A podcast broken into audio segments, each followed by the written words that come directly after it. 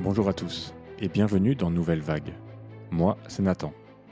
Chaque semaine, je vous propose de partir à la rencontre d'entrepreneurs inspirants pour explorer d'autres modèles de réussite que celui du start-upper de la Silicon Valley. Dans un monde qui atteint aujourd'hui ses limites, je crois qu'il est important de créer un pont entre l'univers des affaires et celui de la sagesse. J'espère qu'en écoutant ces personnes qui, à leur manière, cassent les codes, bougent les lignes, cela vous inspirera pour sortir vous aussi du statu quo. Ce podcast est fait pour vous si vous souhaitez découvrir leur histoire, leur état d'esprit, mais aussi les défis qu'ils ont surmontés et profiter des conseils qu'ils partagent généreusement. Je précise que ce podcast est un hobby, c'est-à-dire que je le porte à côté de mon activité de coaching pour entrepreneurs et dirigeants. Votre soutien est donc très important pour moi. Merci d'être là aujourd'hui. Dans cet épisode, je vous propose de rencontrer Audrey Destan, la reine du PQ éco-responsable. Audrey, c'est la fondatrice de Poppy, une marque de produits d'hygiène écologique et sain. Pourtant, rien ne l'a destinée à l'entrepreneuriat, et encore moins dans ce secteur. Elle rêvait de faire des études de philo, mais dix ans plus tard, elle se lance dans l'entrepreneuriat à impact. Audrey nous raconte tout ça dans cet épisode où l'on parle de start-up, de génération Z, de religion, de parentalité et bien sûr d'écologie. Je vous souhaite une très bonne écoute. Salut Audrey, merci d'être euh, avec nous sur ce podcast aujourd'hui. Salut, merci beaucoup de m'avoir invité, je suis ravie d'être là.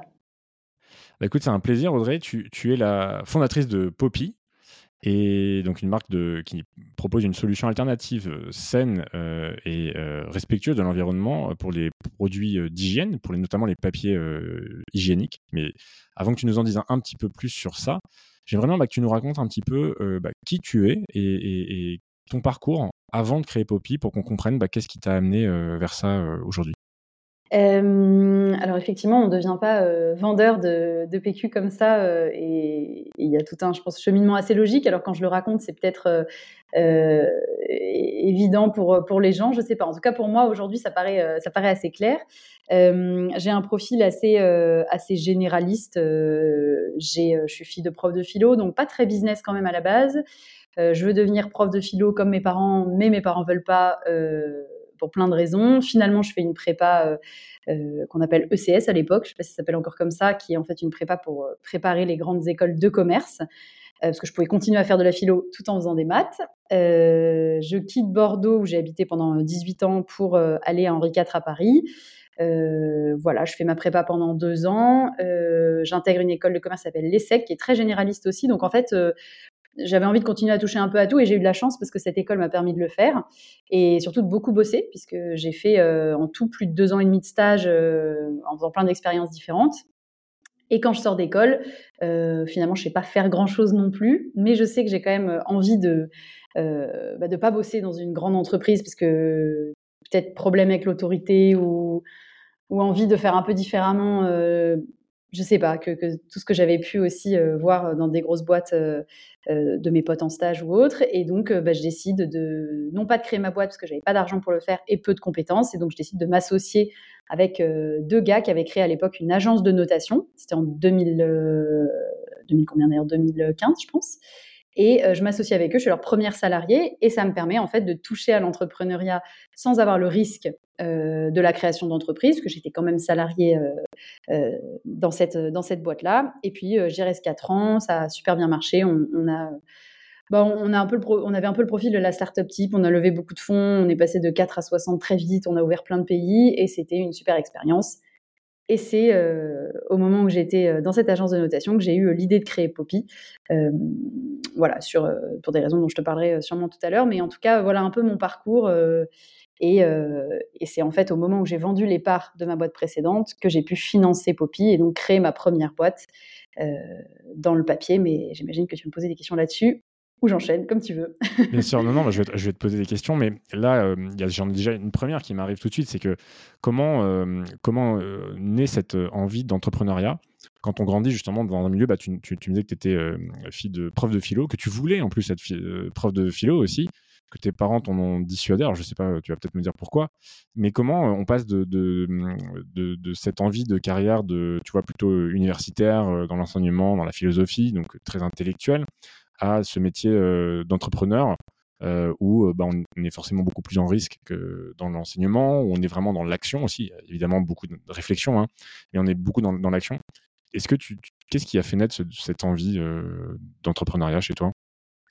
C'est une bonne question à laquelle j'ai pas forcément la réponse parce que c'est un, c'est un cheminement. Je pense que l'entrepreneuriat, il y a sûrement deux, raisons qui te mènent à ça. Soit tu fantasmes un certain type d'entrepreneur, tu te dis bah, je veux être comme eux.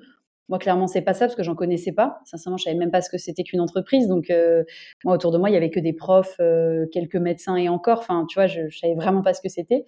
Ou la deuxième option, bah, c'est peut-être une espèce de, curiosité, tu vois, qui, vient aussi probablement de, la philo, ou une, le fait de, toujours vouloir creuser. Alors, il y a un côté obsessionnel, hein, justement, là-dedans, mais quand tu es entrepreneur, tu passes ta, vie, finalement, enfin, ta journée à soit à éteindre des incendies, mais les incendies sont toujours différents, il faut toujours trouver des solutions différentes pour les éteindre, soit à créer des choses et donc à penser par toi-même, je, pense que c'est plutôt la deuxième option, voilà, le fait de, me dire que j'allais jamais m'ennuyer, que j'allais toujours chercher à réfléchir, à trouver des, options, euh, voilà. Alors, dans le métier en lui-même, ensuite, le métier de professeur, tu es quand même dans une zone de confort d'un point de vue euh, salaire, tu l'es pas forcément euh, d'un point de vue quotidien quand tu travailles dans une ZEP par exemple ou autre. Hein. ça c'est clair que tu n'es vraiment pas dans une zone de confort, mais effectivement tu as la sécurité de l'emploi, euh, la possibilité aussi de t'arrêter et il se passe rien alors que c'est pas le cas avec le métier d'entrepreneur. Donc euh, je pense que j'aime pas la zone de confort. Voilà, je pense que c'est ça aussi qui m'a conduit à ce métier-là. Et, est-ce qu'il y avait un peu une notion, parce qu'on entend pas mal ça euh, aujourd'hui, tu vois, chez les jeunes qui veulent euh, se lancer justement dans l'entrepreneuriat, c'est, euh, tu vois, cette soif de liberté, c'est-à-dire cette, impression que dans l'entrepreneuriat, il y a plus de liberté parce que tu n'as pas la contrainte d'un patron finalement, hein, d'un cadre trop, trop prégnant. Est-ce qu'il y a un peu de ça et, voilà, où, il y a cette envie de, aussi d'être responsable des choses, tu vois? Ouais, je pense que c'est plutôt ça parce que la liberté, en fait, c'est un, ça, c'est le faux truc. Donc, euh, à tous les entrepreneurs qui pensent qu'ils vont être libres, euh, n'y allez pas parce que c'est pas du tout vrai. Euh, exemple classique de quand tu es une femme entrepreneur, mais ça peut être vrai aussi quand tu es un homme hein, d'ailleurs, enfin, c'est plus vrai quand tu es une femme si tu as un enfant, quoi. C'est que tu n'as pas de congé mat, donc en fait ta liberté, bah, tu t'assois dessus, tu t'assois dessus, c'est pas possible. Donc la liberté, elle est quand même très limitée, mais au moins tu as l'impression que c'est toi qui te, qui te l'enlève, donc j'imagine que ça passe mieux. Mais je pense que d'un point de vue vraiment de la liberté pure, euh, je pense que si un salarié vivait le peu de liberté que l'entrepreneur a, euh, je pense qu'il le supporterait pas, enfin il est au prud'homme direct quoi, euh, parce que l'entrepreneur, à mon avis, n'a pas de liberté. Alors certes, on dit oui, mais il peut organiser ses horaires, c'est vrai, mais par rapport à la, à la charge mentale et à tout ce qui te lie les points concrètement au quotidien, non, t'es pas libre en tant qu'entrepreneur, sauf si tu as extrêmement bien réussi, mais dans un premier temps en tout cas, euh, bah déjà, tu n'as pas de salaire, donc tu n'as pas la liberté parce que tu n'as pas d'argent pour acheter ce que tu veux. Euh, quand on a un petit peu plus, bah, c'est difficile d'avoir des prêts parce que euh, tu n'es pas forcément très bankable au vrai sens du terme. Euh, il y a plein, plein de choses finalement qui, contraignent. Donc, non, moi, je parlerai pas des libertés. Par contre, je suis d'accord avec toi, c'est la vraie responsabilité. Et ça, je trouve ça hyper jouissif parce que c'est tout est de ta responsabilité. Il faut aimer ça parce que ça veut dire aussi que tout le positif, tu peux le prendre pour toi, mais tout le négatif, tu le prends pour toi aussi. Mais moi, c'est ce que je trouve génial. Voilà, c'est pas la liberté, c'est la, la vraie responsabilité. Et donc, dans ton envie justement de, créer une entreprise, euh, tu es allé euh, tout de suite euh, vers un projet engagé, à impact. Est-ce que là aussi, il y avait une notion de responsabilité? Que, Pourquoi tu n'as pas fait un, un business j'ai envie de dire, plus traditionnel, tu vois, où il n'y a pas cet engagement-là Qu'est-ce qui t'a amené aussi vers, euh, vers ça Avant qu'on parle justement plus en détail de, de, de, Poppy? Euh, alors, euh, je pense que c'est quand même un business traditionnel, puisqu'on vend des. Historiquement, on est une marque de papier toilette, donc c'est quand même ultra traditionnel. Et moi, c'est ce qui me plaisait, c'est de me dire, je vais aller rendre un peu meilleur un marché qui existe sur des produits qui ne sont pas fondamentalement innovants, mais de faire un petit peu mieux. Donc, euh, c'est ça, moi, qui m'intéressait, qui m'intéresse toujours, c'est de me dire, il y a de l'existant. On sait très bien que euh, la population française euh, et éventuellement mondiale va continuer à utiliser ce type de produit. Simplement, aujourd'hui, ils l'utilisent mal parce que bah, il y a que, enfin, il y a beaucoup de produits qui sont pas bons. comment on peut faire pour les rendre un peu meilleurs, tu vois? Mais je pense pas que je serais allée dans un, une industrie où je comprends rien. Tu vois, un truc qui révolutionne, je sais pas, qui permet de nettoyer le plastique dans les océans, je trouve ça ouf, je trouve ça génial que des gens le fassent. Mais moi, je suis pas la bonne personne parce que j'y comprends rien, tu vois. Donc, j'avais quand même besoin d'être dans un secteur que je peux comprendre, bien que ce soit un secteur quand même très particulier, de déjà euh, très euh, euh, très industriel, très masculin. Donc, ça m'a pas du tout posé de problème d'ailleurs. Mais c'est mais c'est vrai qu'au départ, voilà, j'étais pas forcément le. Enfin, quand j'ai débarqué dans la première usine, ça faisait un peu étonnant, Voilà. Donc donc c'est c'est ça aussi qu'on vient chercher, mais je ne serais pas allée sur, sur quelque chose qui impacte vraiment. Tu vois, j'ai conscience que ma boîte ne change pas le monde, clairement. Mais ça me va parce que, euh, parce que je saurais pas trop changer radicalement le monde. Quoi. Je laisse les gens très compétents faire ça. Euh, moi, ce que j'aime beaucoup en fait dans ton, dans, ton business, c'est que finalement, tu t'es attaqué à, un peu ce qu'on appelle, tu sais, les, les boring business, c'est-à-dire que des, business qui existent depuis toujours, euh, tu vois, c'est comme le, bouchon de liège, hein, le bouchon des bouteilles, des choses comme ça et, euh, et que tu es arrivé avec justement un, une, comment dire, un, un, regard neuf quoi, et, et cette envie de digitaliser euh, l'activité. Et, euh, et, donc ouais, on, on, voit de plus en plus de personnes, euh, tu vois, qui justement disent bah arrêtez de vouloir toujours créer, euh, tu vois, le nouveau service incroyable, le nouvel usage, le nouveau que, et mais attaquez-vous au, au, business un peu traditionnel et, vous, et voyez comment vous pouvez les réinventer. Et donc, du coup, justement, bah, on en arrive à, à, Poppy plus en détail. Donc, Poppy, c'est, tu as commencé avec du, papier toilette, du PQ. C'est ça. Tu as diversifié un petit peu, ça? Donc, Exactement. En fait, il y a, il y a trois ans et demi maintenant, euh, j'ai lancé sur Ulule, qui est une plateforme de financement participatif, une marque de papier toilette qui s'appelait Poppy, donc c'est la même. Euh, avec euh, quand même des, piliers importants que sont le recycler. Il fallait que ce soit qu'on coupe pas un arbre pour un usage unique, parce que les papiers toilettes, les papiers d'hygiène aujourd'hui, à 90%, ça change un peu, mais à 90%, c'est euh, de la fibre vierge, donc des arbres. Moi, je me suis dit, c'est dommage, on va utiliser des papiers qui sont déjà jetés pour en faire euh, des papiers qu'on utilise 30 secondes pour s'essuyer. Le deuxième pilier, c'était vraiment une fabrication locale, en l'occurrence française, puisque euh, à ce moment-là, on vendait qu'en France, euh, avec un label Origine France Garantie. Et puis, un, un, troisième pilier qui est aussi assez important, puisqu'on est une marque familiale, et donc il fallait que ce soit des produits sains. alors, il n'y a pas grand risque avec le papier toilette, donc je ne suis pas du tout du genre à avoir le discours, si vous utilisez un, une marque concurrente, vous allez exploser. Pas du tout, parce que de toute façon, on n'est pas sur un produit invasif. C'est pas comme le tampon où là, effectivement, c'est dangereux. Nous, c'est juste que ça peut favoriser euh, chez certaines marques concurrentes les hémorroïdes, les mycoses, etc. Nous, on a des produits qui sont sans euh, dérivés du chlore, sans parfum, sans colorant ou décolorant. Donc voilà, on, a cet aspect santé qui est important. Et puis petit à petit, en fait, on, donc on a été une marque de papier toilette pendant un an et demi. Après, il y a la grande distribution qui, qui nous a dit ah bah votre papier il est super écolo, mais euh, le problème, c'est qu'il est que double épaisseur, euh, ce que nous, on aimait bien parce qu'on consommait moins de papier. Mais ils nous ont dit, nous, on peut pas le revendre parce qu'en fait, les, consommateurs lambda, bah, ils ont envie d'avoir un truc plus confortable. On s'est dit, bah oui, c'est vrai qu'en fait, euh, on est une marque pragmatique, écologique et pragmatique, donc on va proposer un trois plis. On a proposé un trois plis. Et puis après, on a fait de l'essuie-tout, des mouchoirs. Et aujourd'hui, on s'est diversifié hors papier sur des produits d'hygiène pour toute la famille, y compris les chiens et les chats. Donc on a des sacs à déjection canine, on a aussi, euh, mais toujours euh, biodégradables, compostables. Enfin, on, a vraiment les mêmes trois piliers écologie, santé et, fabrication locale. Et puis euh, on a fait aussi un, petit gel nettoyant. pourquoi on a fait ce gel nettoyant intime? Parce qu'en fait, beaucoup de nos clients nous ont demandé de faire des lingettes.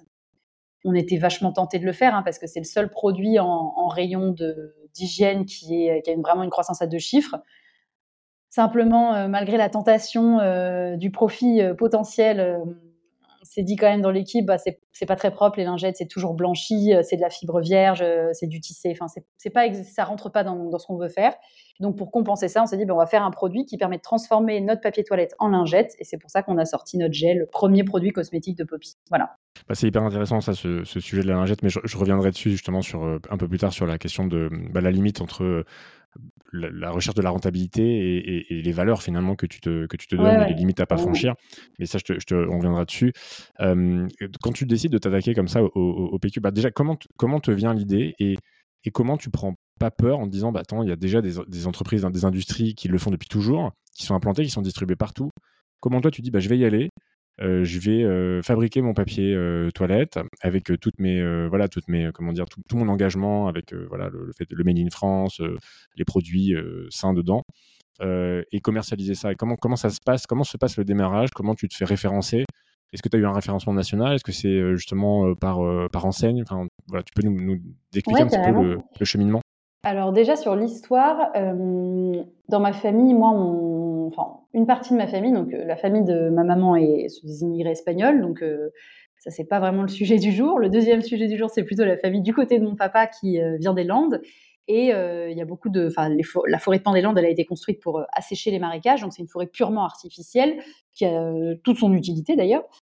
Certains en tirent profit, nous non. Mais, mais c'est une, en fait une forêt qui, doit être nettoyée très fréquemment parce que bah, sinon ça prend feu. Enfin, on l'a vu d'ailleurs malheureusement l'été dernier.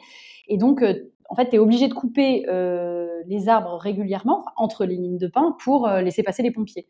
Donc il y a du bois qui est coupé et qui généralement est transformé en palette ou en craft. Il y a beaucoup d'entreprises de, craft, mais il n'y a pas de boîte de papier d'hygiène. Et je me suis dit, bah, c'est con quand même, euh, quitte à couper des arbres qui ont l'air de bonne qualité, pourquoi ne pas en faire euh, justement euh, des papiers qu'on utilise tous les jours? Sauf que bah, quel est le papier qu'on utilise tous les jours et qui est utilisé par tout le monde surtout? Bah, Le papier toilette, c'était celui qui me faisait le plus marrer, donc j'ai commencé à travailler sur ce projet-là. En fait, le bois était vraiment pas de qualité, donc malheureusement, j'ai dû abandonner euh, euh, très vite hein, d'ailleurs le projet euh, d'utiliser le bois des Landes. Mon option pour pas couper un arbre, c'était d'utiliser du recyclé.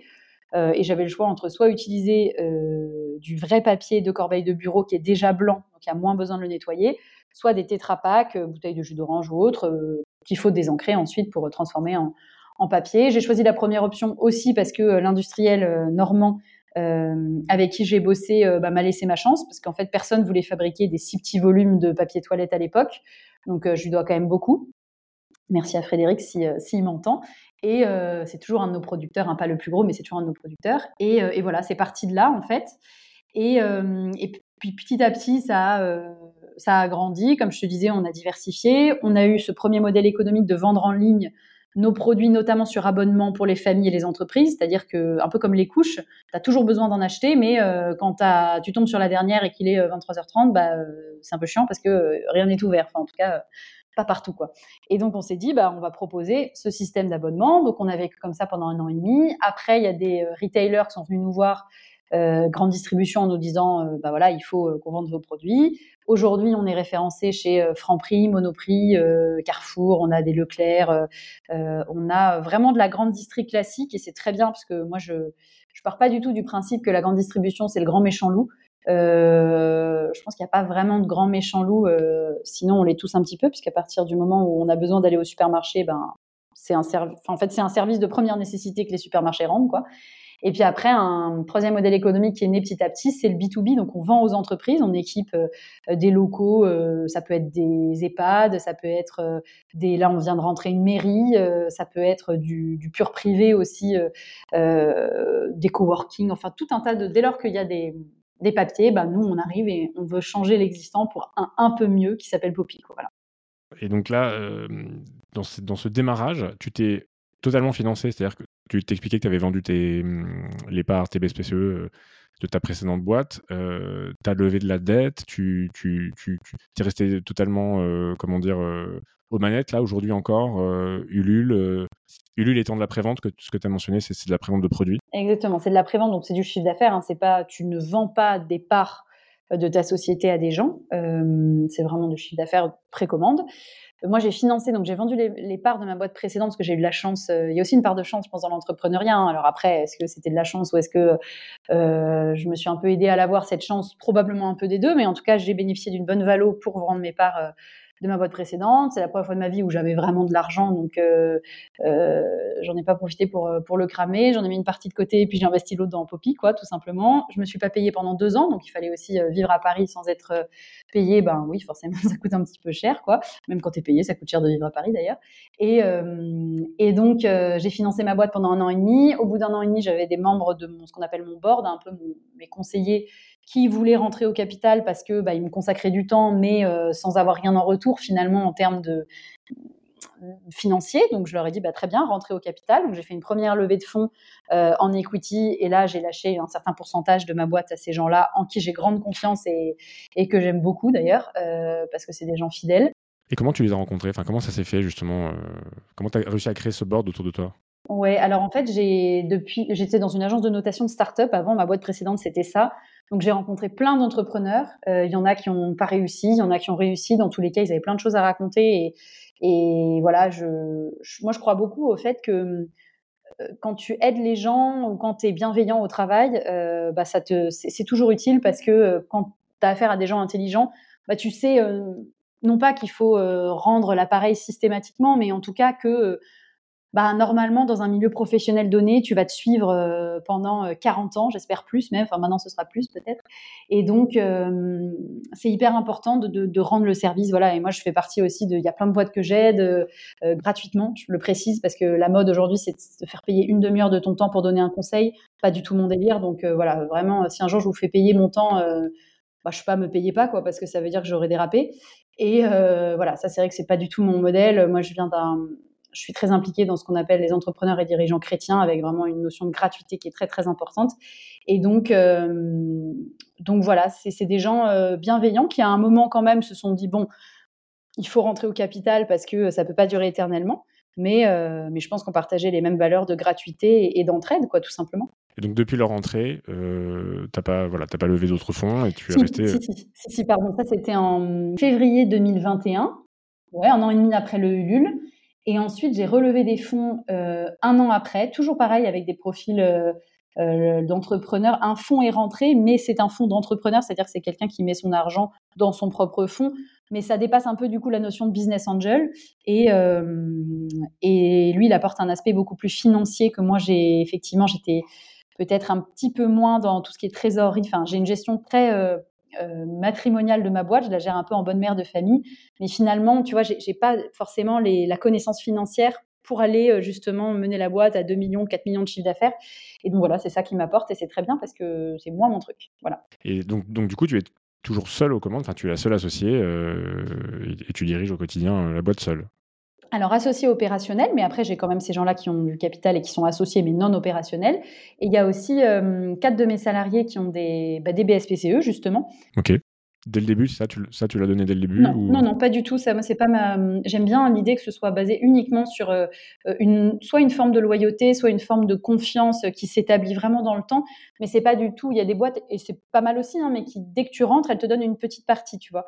Mais finalement, infime. Moi, je fais le choix de donner plus euh, mais euh, à des gens que je considère vraiment comme mes associés. Voilà. Et c'est pas du tout une histoire de seniorité ou autre, c'est aussi, euh, je pense, un feeling entre la personne et moi. C'est et puis aussi à l'époque, en fait, les BSPCE, finalement, plus tu grandis, plus la valorisation de ta boîte elle grossit. Donc les BSPCE sont beaucoup moins intéressants aujourd'hui parce que bah, la valeur de la boîte est trop élevée. Donc si le salarié devait débourser une partie de d'argent pour ces BSPCE, finalement, ce serait voilà. Donc le BSPCE, il est intéressant au début et il est intéressant pour moi avec des gens que je considère vraiment comme mes associés. Et je sépare bien la casquette de salarié et la casquette d'associé. Et je trouve que les quatre personnes qui en ont arrivent très bien à le faire aussi. Voilà. J'aimerais revenir justement tout à l'heure, on parlait de cette limite, tu vois, dans le dans le l'engagement versus la rentabilité.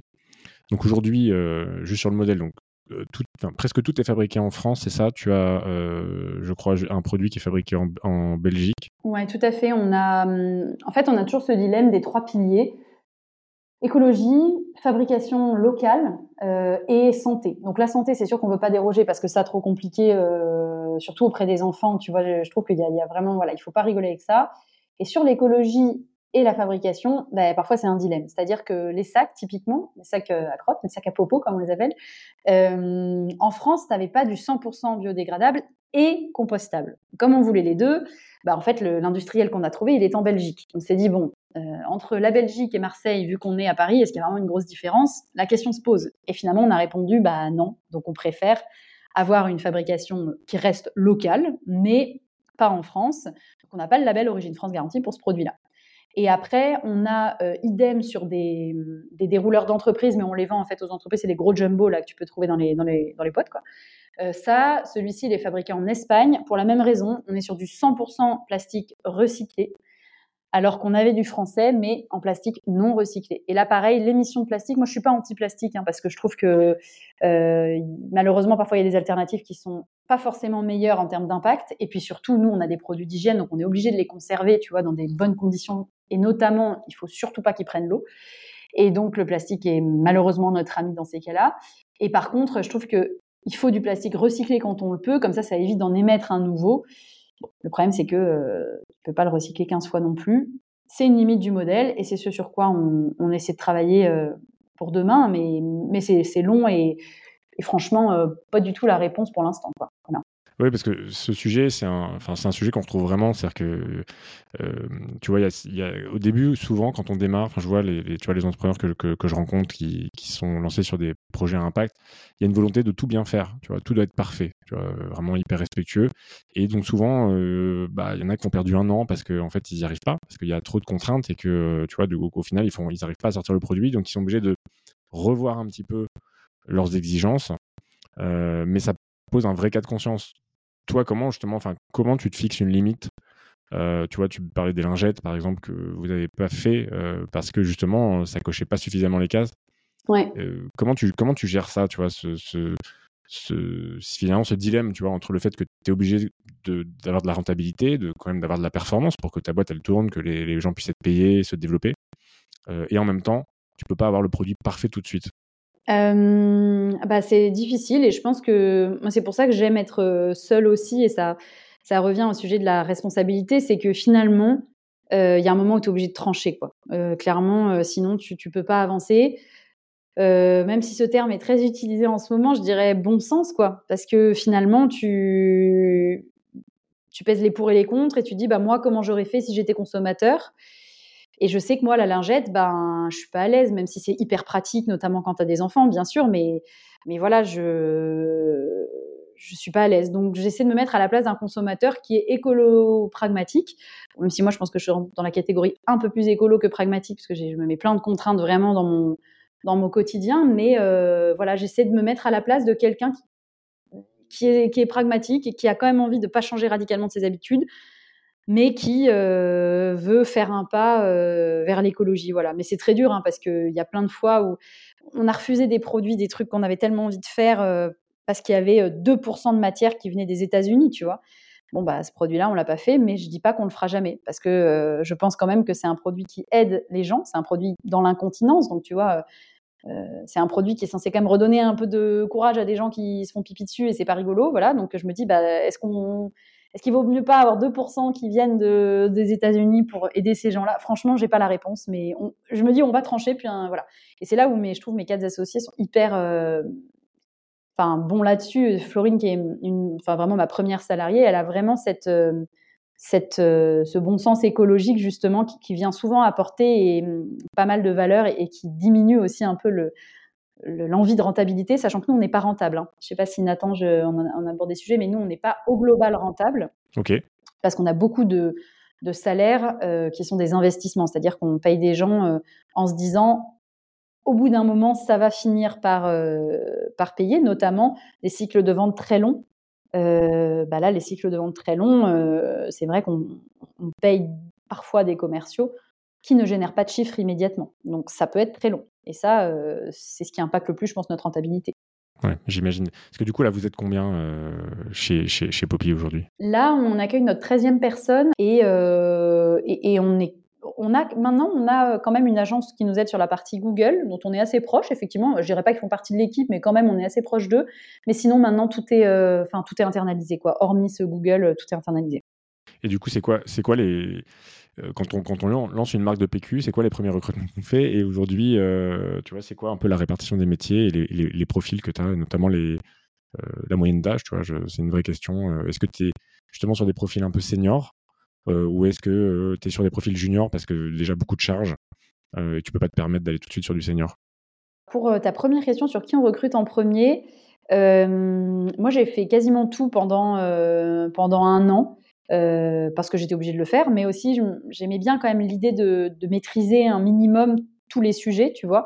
Et donc euh, j'avais, euh, je me souviens, je m'étais offert une formation avec un quelqu'un qui était à mon bord d'ailleurs et qui me m'enseigner comment faire des pubs sur Facebook, tu vois, parce que euh, j'en avais jamais fait de ma vie. Puis en plus, moi, je suis pas du tout réseaux sociaux, donc euh, en fait, j'ai animé souvent quand je dis aux gens, mais euh, non, mais je vous assure, je suis pas réseaux sociaux. Le côté personal branding, à me faire comme ça, en train de faire des trucs, c'est pas du tout mon truc. Et à chaque fois, mes, amis, notamment, se moquent de moi en disant, mais t'es sérieuse, t'as vu ce que tu postes sur LinkedIn, t'es clairement personal branding, alors que franchement, c'est pas mon truc, je le fais pour ma boîte, quoi. Mais vraiment, genre, ça me procure aucun plaisir, quoi. Voilà. Et donc, euh, je l'ai quand même fait très longtemps. Je me suis formée sur ça pour bien faire aussi, parce que euh, à l'époque, c'était très à la mode aussi le côté communauté, euh, le fait de mettre en avant sa vie en tant qu'entrepreneur. Et au bout d'un moment, j'en ai quand même eu marre. Et donc, justement, je, me suis un peu mise en retrait. Et, donc ensuite, à ce moment-là, il y avait beaucoup quand même avec le Ulule de clients particuliers qui nous écrivaient. Il y avait beaucoup de SAV en fait, des trucs très gentils. D'ailleurs, on a toujours eu un SAV très positif mais euh, en fait, c'était très chronophage pour moi. Je me suis dit, bon, bah, je vais recruter quelqu'un qui va gérer cette communauté, justement, à la fois sur ça, le SAV, et sur les réseaux sociaux. Et c'est là où Florine est arrivée. On s'est rencontrés chez Make Sense, qui est une organisation euh, euh, très orientée bien commun, mais plutôt écologie. Et donc, on s'est rencontrés dans un, une espèce de petite étude qu'on faisait ensemble. Enfin bref, voilà. Donc, on s'est rencontrés via Make Sense et je l'ai recruté via ça. Et puis après, au fur et à mesure, j'ai plutôt recruter en fonction des modèles économiques. Donc, on avait la partie digitale, j'ai recruté des gens sur le digital. Alors, à un moment, ça a été la pub, euh, le site web, etc. Après, euh, recruter sur la partie B2B, où euh, bah, on avait besoin de gens de commerciaux pour les entreprises et pour le SAV entreprise aussi. Et puis après, au fur et à mesure, j'ai commencé à déléguer aussi toute la partie opération, la logistique par exemple, la gestion des fournisseurs avec qui j'avais une relation très personnelle. Mais ça, en fait, cette relation personnelle, elle est très bien au début. Mais c'est vrai qu'il faut accepter de la perdre un peu parce que euh, je dis toujours, si moi je passe sous un camion, il faut que la boîte, elle me survive, quoi. Et donc, euh, c'est important de pouvoir déléguer ça. Et puis, euh, il y a quelque chose que j'ai jamais eu envie de déléguer parce que je pense que c'est très important que le fondateur le, le garde, c'est toute la partie RP. Parce que j'ai aujourd'hui, voilà, je connais bien mes journalistes, je connais bien les gens avec qui j'ai des très bonnes relations depuis bah, presque huit ans, quoi. Donc, euh, pas avec Poppy, mais avec ma boîte précédente aussi. Donc, ça, je le garde vraiment. Je sais que j'ai du mal à le déléguer et je ne veux pas le déléguer, alors que de façon tout à fait logique, il faudrait que je le fasse. Mais bon, c'est un peu ma chasse gardée. voilà. Et sur les, oui, sur les, âges, là, tu sais, sur, justement sur la, question de, des profils seniors ou, ou, juniors, c'est quoi la moyenne d'âge aujourd'hui euh, chez Poppy? Ben, moi, je pense que Florine et moi, on est les plus vieilles, entre guillemets, on a 33 ans, sinon, ils ont entre 19 et 28. Euh, donc la moyenne d'âge, il faut aller vers 24, je pense. Euh, voilà. Après, euh, c'est pas. Moi, j'ai des. Je trouve qu'il y a des. J'ai des pépites. Enfin, voilà. J'hallucine parfois de, de, de, certains, en l'occurrence certaines capacités à, ouais, à apprendre tellement vite et à vraiment délivrer des choses. Je n'en reviens pas, cette capacité à délivrer aussi bien à cet âge-là. Parce que moi, j'aurais pas fait, je pense, à 24 ans, 25 ans. Franchement, je savais pas faire, euh, je pense, tout ça. Et euh, après, pour les seniors, euh, on recrute quelqu'un qui arrive justement en juin, qui a 40 ans, donc révolution chez Poppy. moi, j'aimerais bien hein, recruter des gens plus âgés. C'est, en toute honnêteté, c'est que ces profils coûtent extrêmement cher, donc on peut pas se les offrir, quoi. Voilà. Donc c'est vraiment une histoire de, de salaire c'est une histoire de salaire. Euh, tout le monde aimerait avoir euh, effectivement à un moment de la vie de l'entreprise, quand elle commence à bien se structurer, euh, des profils plus âgés, parce que ça apporte du réseau, aussi quand même des compétences en management, parce qu'effectivement on fait plus de bêtises à 25 ans en management que à 45 quand on a déjà managé des équipes, mais, pour nous aujourd'hui c'est pas abordable en fait. Et, du coup, qu'est-ce que tu observes justement, t'en, en parlais un petit peu là de, cette génération Z, qui ont moins de 28 ans, tu trouves qu'ils apprennent hyper vite tout ça. Qu'est-ce que tu observes et, qu'est-ce que ça t'apprend, toi, du management, justement Et, est-ce que euh, ça change un peu, tu vois, l'entrepreneur que tu es, euh, de travailler avec justement cette, génération où euh, bah, tout va très vite. Hein. Enfin, tu vois, et, ils sont, enfin, c'est des digital natives. Donc, Alors, j'ai eu des cas différents. Moi, je donne beaucoup de liberté dans. J'ai changé là-dessus, hein, mais je donne beaucoup de liberté dans les horaires. Il n'y en a pas. Maintenant, je dis les gens vivent où ils veulent, c'est-à-dire pour des raisons personnelles. Euh, si ton copain est, euh, euh, en l'occurrence en Italie, la personne se reconnaîtra. bah pourquoi pas Enfin, je trouve dommage de ne pas vivre une histoire parce que effectivement on a un métier qu'on aime et c'est dommage de devoir choisir. Donc voilà, moi je, je, laisse complètement libre. En revanche, les objectifs sont très rigoureux. Je suis obligée en tant que manager parce que sinon c'est le bazar intégral. Donc grande liberté tu travailles d'où tu veux quand tu veux, mais par contre les objectifs sont remplis. Ça c'est vraiment fondamental et je pense que tout le monde le comprend parfaitement.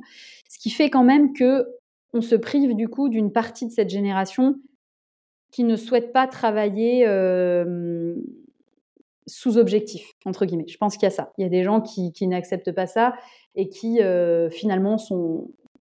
Je pense que les grands groupes pourront être une bonne option, les grands groupes un peu plan-plan pourront être une bonne option pour certains, certains jeunes de cette génération-là, parce que euh, oui, il y aura tous les avantages, oui, il y aura tout ce confort, etc. Mais moi, je m'adresse plutôt à l'autre partie de cette génération-là qui demande à fond plus de liberté. parfois, on me demande semaine de 4 jours, donc au début, je disais, mais impossible. Maintenant, je me dis, bah, est-ce que je. Attention, hein, je, dis non quand même, mais je me dis pourquoi pas. Non, je dis non pour des raisons d'équité avec les commerciaux qui, eux, ne peuvent pas faire des semaines de 4 jours. Et donc, je trouve que c'est toujours pareil. Le télétravail, c'est réservé à ceux qui peuvent être derrière un écran. Et du coup, il y a un côté injustice vis-à-vis des commerciaux, je trouve. Voilà. Et comme nous, on a des commerciaux terrain, je trouve ça pas très juste de dire à certains, vous, vous avez la semaine de 4 jours. Par contre, les commerciaux, ils se lèvent à 4 heures du mat et puis c'est parti mon kiki, quoi. Donc, c'est une équité à trouver, mais je me dis en fait on peut la trouver quand même. Donc j'ai en train d'y réfléchir, mais voilà, je trouve ça pas facile.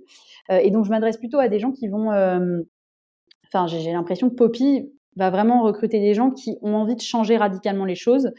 Euh, et c'est pour ça qu'on a mis par exemple en place un programme, c'est assez récent, ça date de janvier là, où le mercredi après-midi, les salariés ont la possibilité d'être off mais, mais payer pareil quand même avec euh, tout la même chose, quoi, si tu veux, mais pour une association caritative en perso. C'est-à-dire que la boîte n'a pas le droit de communiquer sur ça, parce que sinon on se l'approprierait trop.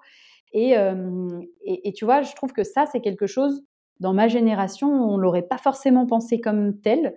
Et là, euh, justement, moi, j'ai beaucoup de respect pour les gens qui, justement, le font et arrivent quand même à réaliser leurs objectifs, parce que finalement, le vendredi après-midi, on va pas se mentir, hein, je veux dire, trois heures tu les répartis très bien dans la semaine s'il faut à un autre moment, euh, voilà. Et, et en fait, ouais, je trouve que ces jeunes-là, ils ont, ils ont enfin vraiment une générosité que, que nous, on n'avait pas, j'ai l'impression. Tu vois mmh. Donc ça, ça m'impressionne quand même.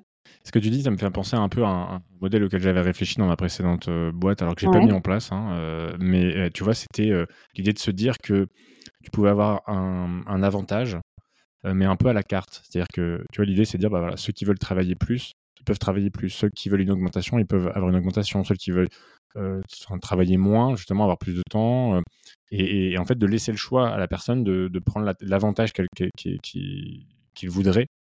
Alors, ce qui est très compliqué, c'est de valoriser cet avantage-là. Tu vois, quand tu me dis les commerciaux, eux, ils peuvent pas avoir la semaine des 4 jours.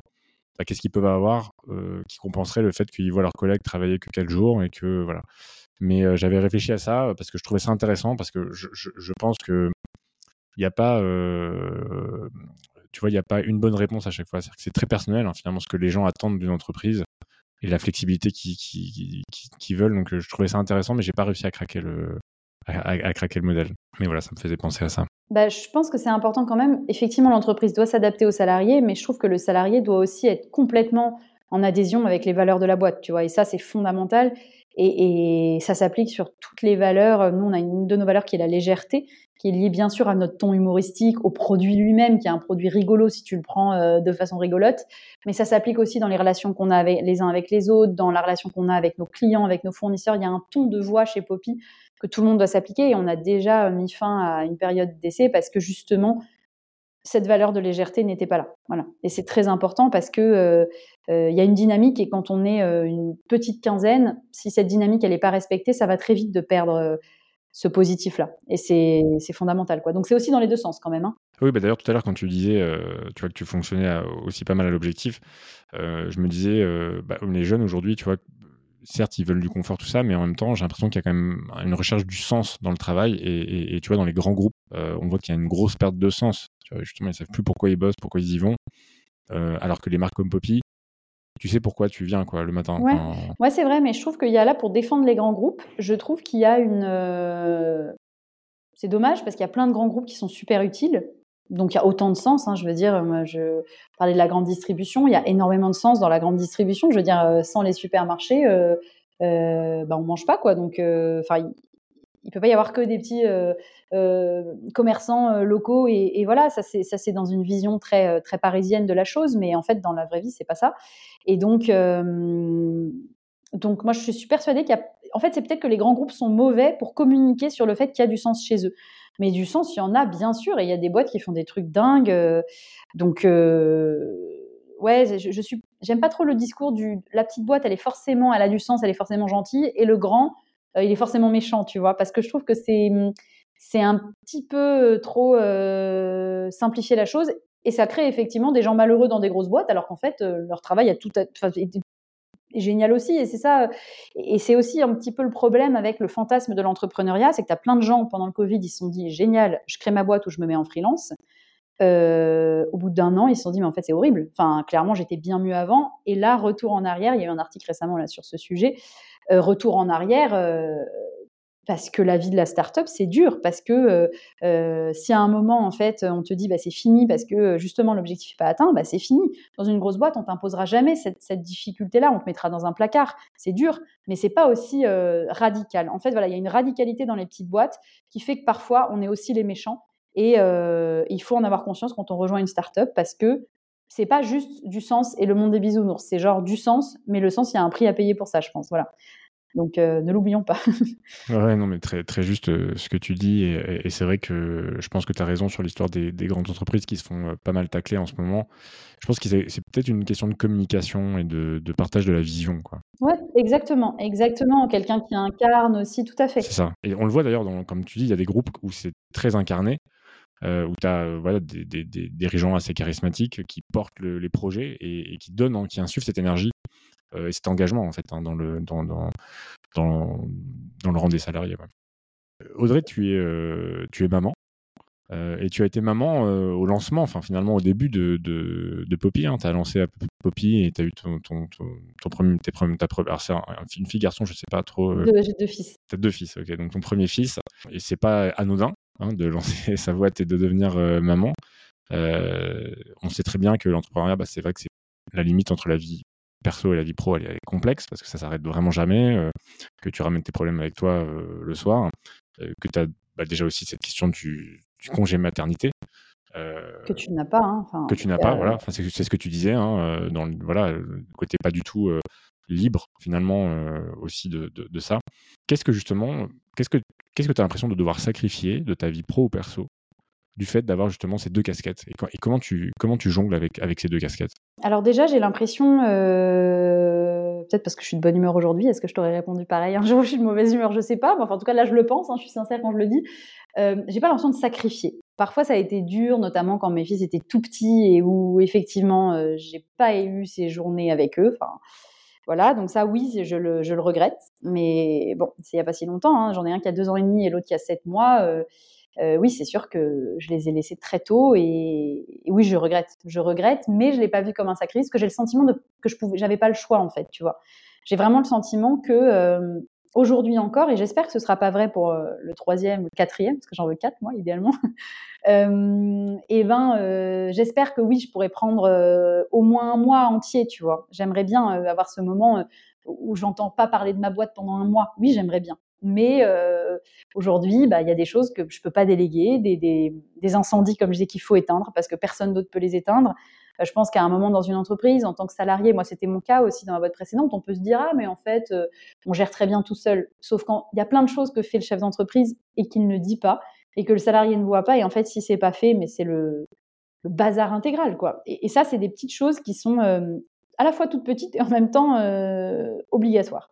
Et donc, euh, je dirais pas que j'ai sacrifié, mais euh, j'ai fait le choix, en tout cas, ces trois dernières années, de euh, développer mon entreprise en faisant tout pour que mes enfants soient heureux par ailleurs, si c'était pas avec moi dans la journée, avec quelqu'un d'autre de confiance. Voilà, je dirais ça. J'ai pas de nounou, donc euh, j'ai pas laissé mes enfants à des nounous, euh, déjà parce que j'ai pas les moyens aujourd'hui d'avoir une nounou en plus de la crèche, euh, tout simplement. Euh, et, aussi parce que justement, j'estime que mes enfants doivent être avec euh, la famille. Voilà, s'ils sont pas avec moi, ils doivent être avec quelqu'un de leur famille. Et j'ai eu la chance de pouvoir avoir des gens de ma famille qui se sont occupés de mes enfants euh, pendant mon congé mat, que je n'ai pas eu. voilà, pendant disons les trois premiers mois de leur vie. je suis très reconnaissante à ces personnes, notamment mes parents. Et donc, donc ça, c'est des choix. Et encore une fois, j'espère faire des choix différents pour le troisième et le quatrième. J'espère que j'aurai cette chance-là de, faire différemment. Mais, mais je me suis, je pense que c'est très important quand on est entrepreneur et particulièrement femme entrepreneur. Moi, quand je quitte la crèche, parce que je les dépose le matin à la crèche, je, je, je me force à switcher complètement, quoi. Donc je switch complètement et je suis un peu folle peut-être, mais quand je rentre le soir et que je vais les chercher à la crèche, enfin on est à 50-50 avec mon mari, hein, donc je vais pas les chercher systématiquement ou les amener systématiquement, mais en fait il y a un moment où je passe je, le coin de la rue où mes enfants sont à la crèche et où bam je re-switch et j'ai une excitation mais genre lunaire. Limite, je cours à la crèche parce que j'ai trop envie de les voir. Et ça, c'est vraiment un truc où moi, pour le coup, ma maternité, je l'ai, Enfin, j'aime trop mes enfants. Enfin, j'ai pas du tout mal vécu. J'ai jamais eu de négativité avec mes enfants. Euh, franchement, hein, donc euh, quand j'entends parler de, de, je sais pas comment postpartum burnout, enfin j'en sais rien comment on dit, mais voilà, des trucs, tu vois, moi j'ai pas du tout eu ça. Enfin vraiment, j'ai peut-être, j'ai sûrement eu de la chance, mais euh, enfin, j'aime trop mes enfants. Ça peut paraître paradoxal le fait d'être capable de les laisser tout petits, mais de fait, j'aime trop mes enfants et de fait, j'arrive à faire vraiment ce switch entre les deux. Mais dans des situations vraiment compliquées aussi, tu vois, j'ai un de mes fils qui, euh, a été euh, plusieurs fois hospitalisé parce qu'il a des problèmes respiratoires. Bon, maintenant ça va mieux, mais en tout cas beaucoup de détresse, donc beaucoup d'hôpital aussi. Mais même là, en fait, j'arrivais à faire ce switch-là parce que sinon, je pense que j'aurais pas tenu psychologiquement, en fait. Tu vois? Et donc, euh, et heureusement que j'ai pas fait ça à 25 ans parce que j'aurais été incapable d'avoir les épaules pour le faire. Mais voilà, c'est en grandissant, bah, finalement, bon, bah, je me suis baquée comme tout le monde, quoi. Voilà.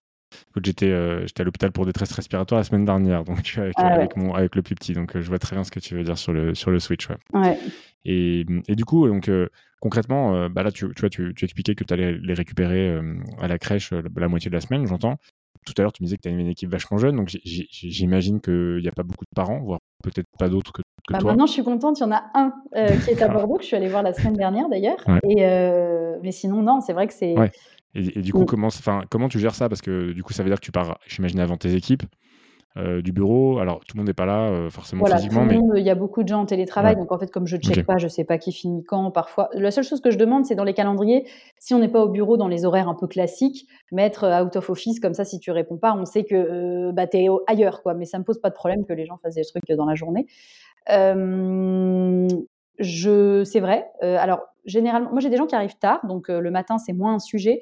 Mais c'est vrai que le soir, ou, même vis-à-vis de moi-même, en fait, tu vois, si j'ai pas fini quelque chose, mais que je sais que la crèche ferme à 18h, euh, entre 30 et 45, ça c'est un peu la surprise, et ben, euh, bah, parfois, je me, c'est vrai que sur le trajet, je suis vachement pas stressée, mais j'ai comme une petite boule de me dire mince, mince, mince. Et donc je cours, tu vois, parfois, parce que je voulais finir un truc, et, en fait, parfois, j'ai pas le temps, donc je sais que je vais le reprendre le soir, c'est pas gênant. Mais, euh, mais ça met quand même, tu vois, j'aime bien finir ma journée et que ma to-do soit au moins closée, quoi. Bah, quand elle l'est pas, c'est sûr que ça met une petite charge mentale de dire moi je veux pas finir mes journées sans closer mes to-do, donc du coup bah si je dois le faire, je dois le faire le soir, quoi. Mais, euh, mais ça, je pense que c'est vrai pour un salarié. Et d'ailleurs, ça, c'est une chance, tu vois, d'être entrepreneur. Parce que moi, j'ai ma culpabilité à moi vis-à-vis de mes équipes, qui n'est pas facile, mais c'est moi qui me l'impose. Alors que le salarié, euh, la salariée qui se prend des réflexions, euh, ah, t'es un week-end, bah non, enfin, je vais chercher mes enfants. Ça, par exemple, moi, ce genre de blague, c'est interdit chez Poppy, tu vois. Quelqu'un qui part tôt, en fait, personne lui dit rien. C'est pas, enfin, chacun vit sa vie, quoi. Et c'est vrai que j'ai hâte que une de mes salariées ait des enfants pour déjà pour qu'on fasse une crèche d'entreprise. Je suis trop chaude pour avoir, euh, trop qu'on ait une nounou dans le bureau. Mais bon, il faudrait partager un peu le, le, frais associé, quoi. Mais donc moi, j'ai hâte que mes salariés aient des enfants. Hein. Franchement, j'aimerais partager ça avec eux, ouais. Mais bon, je peux le faire que avec Paul pour l'instant. Tu connais le concept de, Le Cocon lancé à Bordeaux par Marina Larry, où, tu sais, où c'est un, espace de coworking pour les entrepreneurs avec un, et à côté un espace crèche. Ouais. En fait, on, on, me tag tout le temps sur des. Sur ce, donc maintenant, je, finis par, je suis passée devant d'ailleurs à Bordeaux. Ça a l'air ouf, c'est magnifique. Mais, euh, mais bon, je connais pas de concept comme ça à Paris. Et surtout, j'ai l'impression que la crèche n'est pas à l'intérieur, mais à côté. Enfin bon, il faudrait que j'aille la voir la prochaine fois, effectivement. Mais, euh, mais ouais, ouais ça, je trouve ça génial. Moi, je trouve ça super. Hein. Euh, le fait d'avoir les enfants à proximité, déjà, ça, moi, je trouve ça génial qu'on qu'on puisse un petit peu plus éduquer les petits Français au business. Quoi. Moi, je veux dire, j'avais même pas. Ce serait fondamental, quoi. Tu sais, c'est des maths en fait, c'est la vie, c'est de la sociologie, c'est tout ce que tu veux. Donc, euh, ouais, avoir une crèche euh, à l'intérieur de la boîte, je trouve ça trop, trop bien. Je comprends pas pourquoi toutes les boîtes le font pas. oui, ça coûte de l'argent, mais euh, mais tes salariés ils sont tellement plus sereins. Enfin, j'ai l'impression, quoi. C'est clair, c'est clair. Ouais, non, c'est vrai. Après, as enfin, as d'autres, tu peux avoir d'autres inconvénients si les enfants te voient et qu'ils veulent être avec toi tout le temps. Euh, mais euh, c'est vrai. Mais, euh, aux parents aussi, peut-être de pas aller toutes les heures faire un petit coucou. tu vois. c'est clair. Est-ce que la, la, la parentalité, enfin la, maternité, ça, changé un peu ta vision du monde, du business, de Poppy? Enfin, Alors, tu l'as créé en, presque en même temps, mais est-ce que tu as senti quand même un avant et un après par rapport à ça? Ouais, ouais, ouais, ouais, carrément dans le management déjà parce que justement j'ai cette flexibilité que j'avais pas avant parce que je me rends compte qu'en fait bah, chacun a sa spécificité. Moi, c'est d'être mère, d'autres, c'est d'habiter loin, d'autres, c'est peut-être d'avoir un papa ou une maman malade. Enfin, j'en sais rien, tu vois. Mais ces spécificités, finalement, euh, j'essaie de les étendre au-delà de moi, même si c'est mon défaut parfois de trop voir au travers de mon prisme, mais j'essaie de, mieux comprendre les autres. Euh, et après, euh, ouais, ma vision du monde, elle a pas mal changé sur sur l'écologie, même si j'étais déjà, j'étais végane, après j'étais végétarienne, après j'ai remangé de la viande, je suis redevenue végétarienne, bon, mais pour des raisons écologiques, hein, pas de souffrance animale, parce que je peux chasser quand même, donc je pars du principe que je mange la viande que j'ai le courage de tuer moi-même, voilà. Donc si j'en mange, je la tue moi-même. Et après, sur l'avion, par exemple, avec mon mari, on prend plus du tout l'avion, tu vois. Plus du tout, du tout, du tout. Donc c'est, mais je pense que même maintenant, si j'avais, tu vois, parce que j'en ai eu pas mal maintenant, un peu moins à mon âge, mais j'en ai des EVJF, les fameuses EVJF, je pense que je refuserais de faire un EVJF en avion. Maintenant, un mariage, j'irais parce que si c'est un très bon ami ou une très bonne amie, je trouve quand même qu'il y a un minimum de présence à, apporter à, l'amitié, quoi. Mais EVJF, j'irais pas parce que je trouve que c'est, c'est dans les pays du Nord, ils font beaucoup de euh, je crois que ça s'appelle le name euh, shaming, tu sais, quand euh, en fait, tu as honte de dire que tu as pris l'avion, tu vois. Bah, moi, je trouve ça, moi, je trouve ça bien, parce que prendre l'avion pour des raisons professionnelles ou, familiales obligatoires, je le comprends. Je trouve que si, bah, j'aime beaucoup Jean Covici, enfin, je trouve que c'est, il est génial, et il dit aussi que de toute façon, et pourtant c'est pas un, pas un taré, quoi. Je veux dire, c'est un mec, il a bossé quand même pour l'État français pendant longtemps, donc il sait à peu près ce qu'il fait. il, dit quand même que il n'y a aucune chance qu'on s'en sorte, aucune. C'est même pas une histoire de GIEC, pas GIEC, rapport par rapport. C'est qu'il n'y a aucune chance qu'on s'en sorte euh, si on continue à fonctionner comme ça. Aucune. Donc moi, je suis persuadée de ça. Je ne vois pas comment on peut se tirer de ce scénario-là euh, sans faire des efforts un peu radicaux dans le voyage, par exemple, des choses qui, oui, je suis désolée, c'est superflu. Je trouve que c'est superflu. Peut-être que effectivement, euh, j'ai des amis qui me disent, bah non, pour nous, c'est fondamental de voyager loin. Euh, moi, je trouve pas. Mais après, je juge pas non plus parce que franchement, je suis pas. Il y a plein de trucs que je fais. Euh, bah, ce pull-là, par exemple, euh, je pense pas qu'il vient de, de Normandie, tu vois. J'ai pas vérifié. Tiens, je pourrais, mais bon, c'est un cadeau qu'on m'a fait. Je pense que. Mais j'achète que de la seconde main pour mes enfants en fringues maintenant, par exemple. Est-ce que tu as, as, un peu d'éco-anxiété Ouais, c'est récent, mais avant, je me dis, mais c'est quoi ce truc C'est après avoir eu tes enfants? En tout cas, c'est. Alors, pas juste après, mais en tout cas, c'est depuis que je les ai que j'ai cette forme de. Ouais, un peu de, de je suis pas du genre à paniquer non plus, donc je suis pas négative.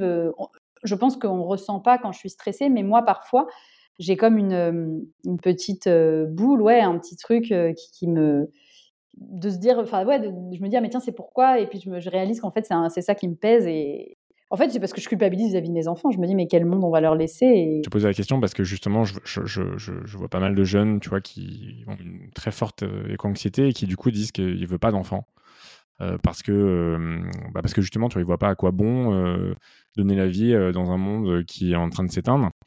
Et, moi c'est un truc qui me qui me touche quoi vraiment profondément parce que je, tu vois j'ai des enfants et, et, au contraire en fait moi j'ai eu des enfants. J'adore ça enfin j'adore mes enfants j'adore la transmission tout ça. Mais aussi parce que je pense que c'est un super moyen de changer les choses, tu vois, de les élever différemment avec un autre état d'esprit et qu'au contraire, pour moi, c'est une marque de, bah voilà, j'ai envie changer le monde de cette manière-là aussi, quoi. Et, donc c'est pour ça que je posais la question, parce que il y a un, ouais, ouais, carrément, bah il y a, y a, un nouveau courant, euh, notamment Silicon Valley. Euh, alors j'ai vu que c'était euh, le grand truc d'Elon Musk aussi en ce moment.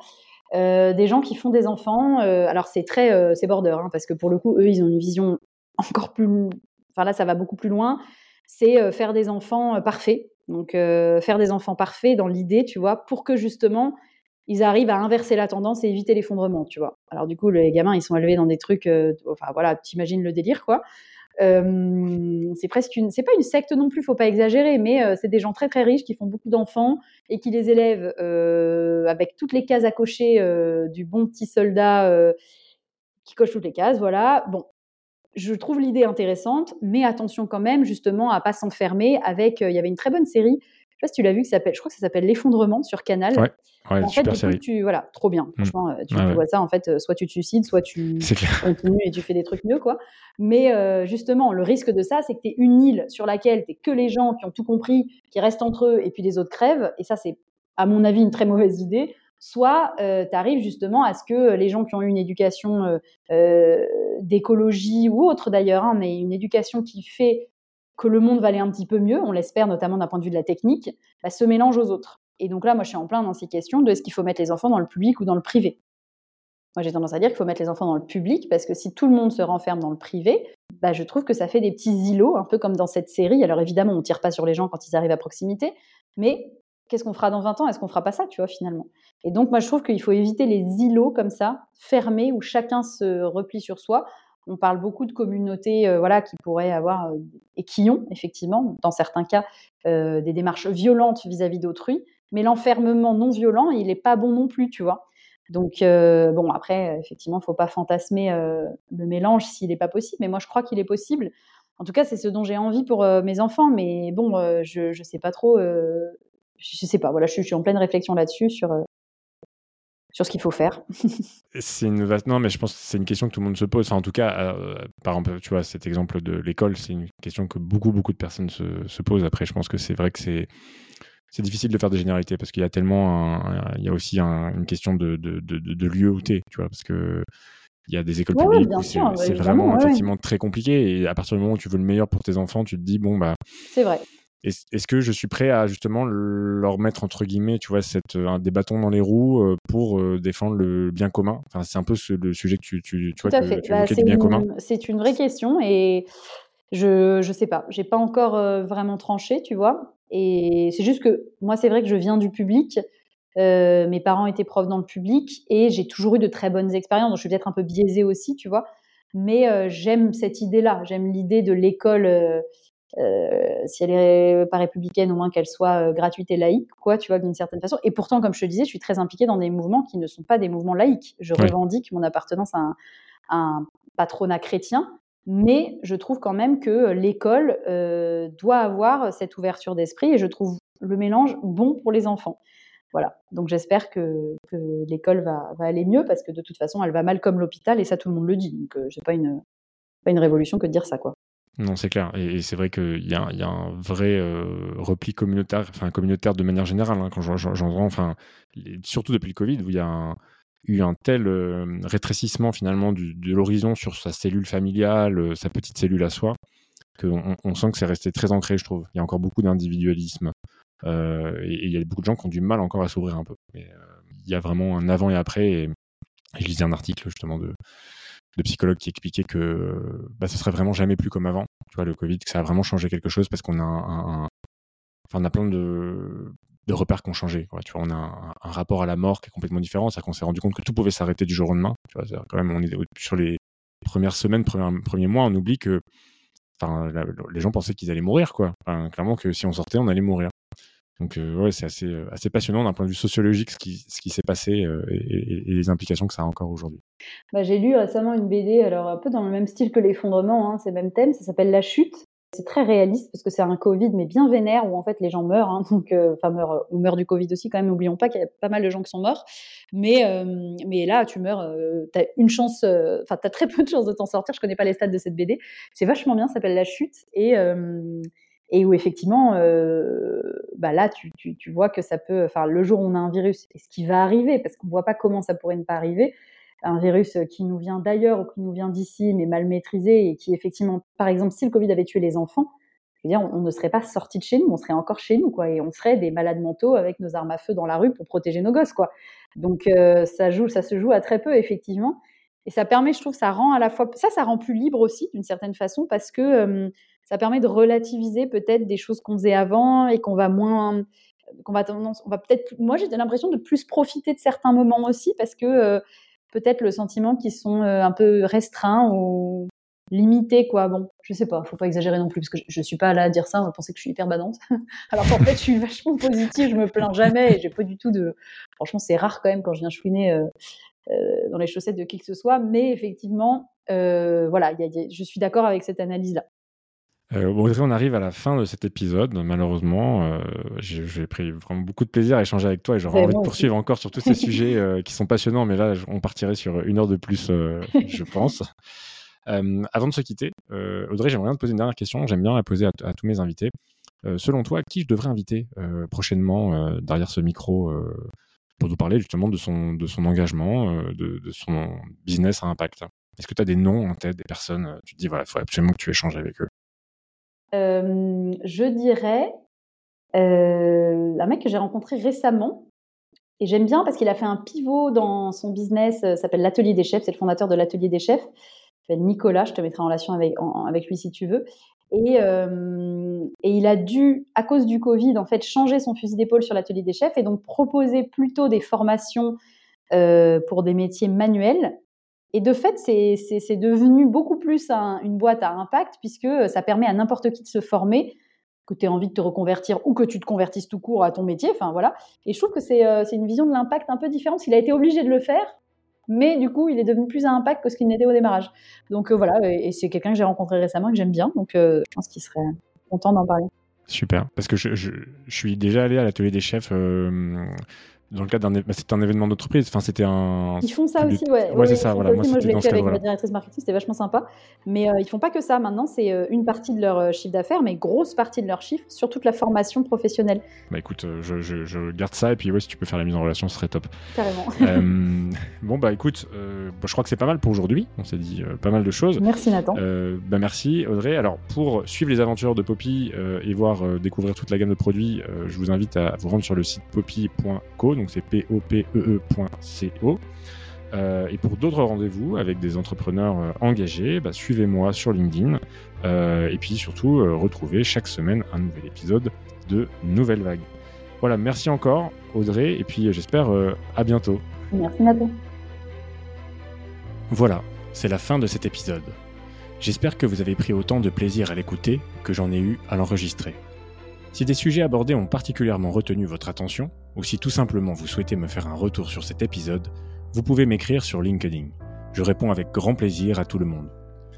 Je vous remercie pour votre écoute et votre fidélité, et je vous dis à la semaine prochaine pour un nouvel épisode de Nouvelle Vague.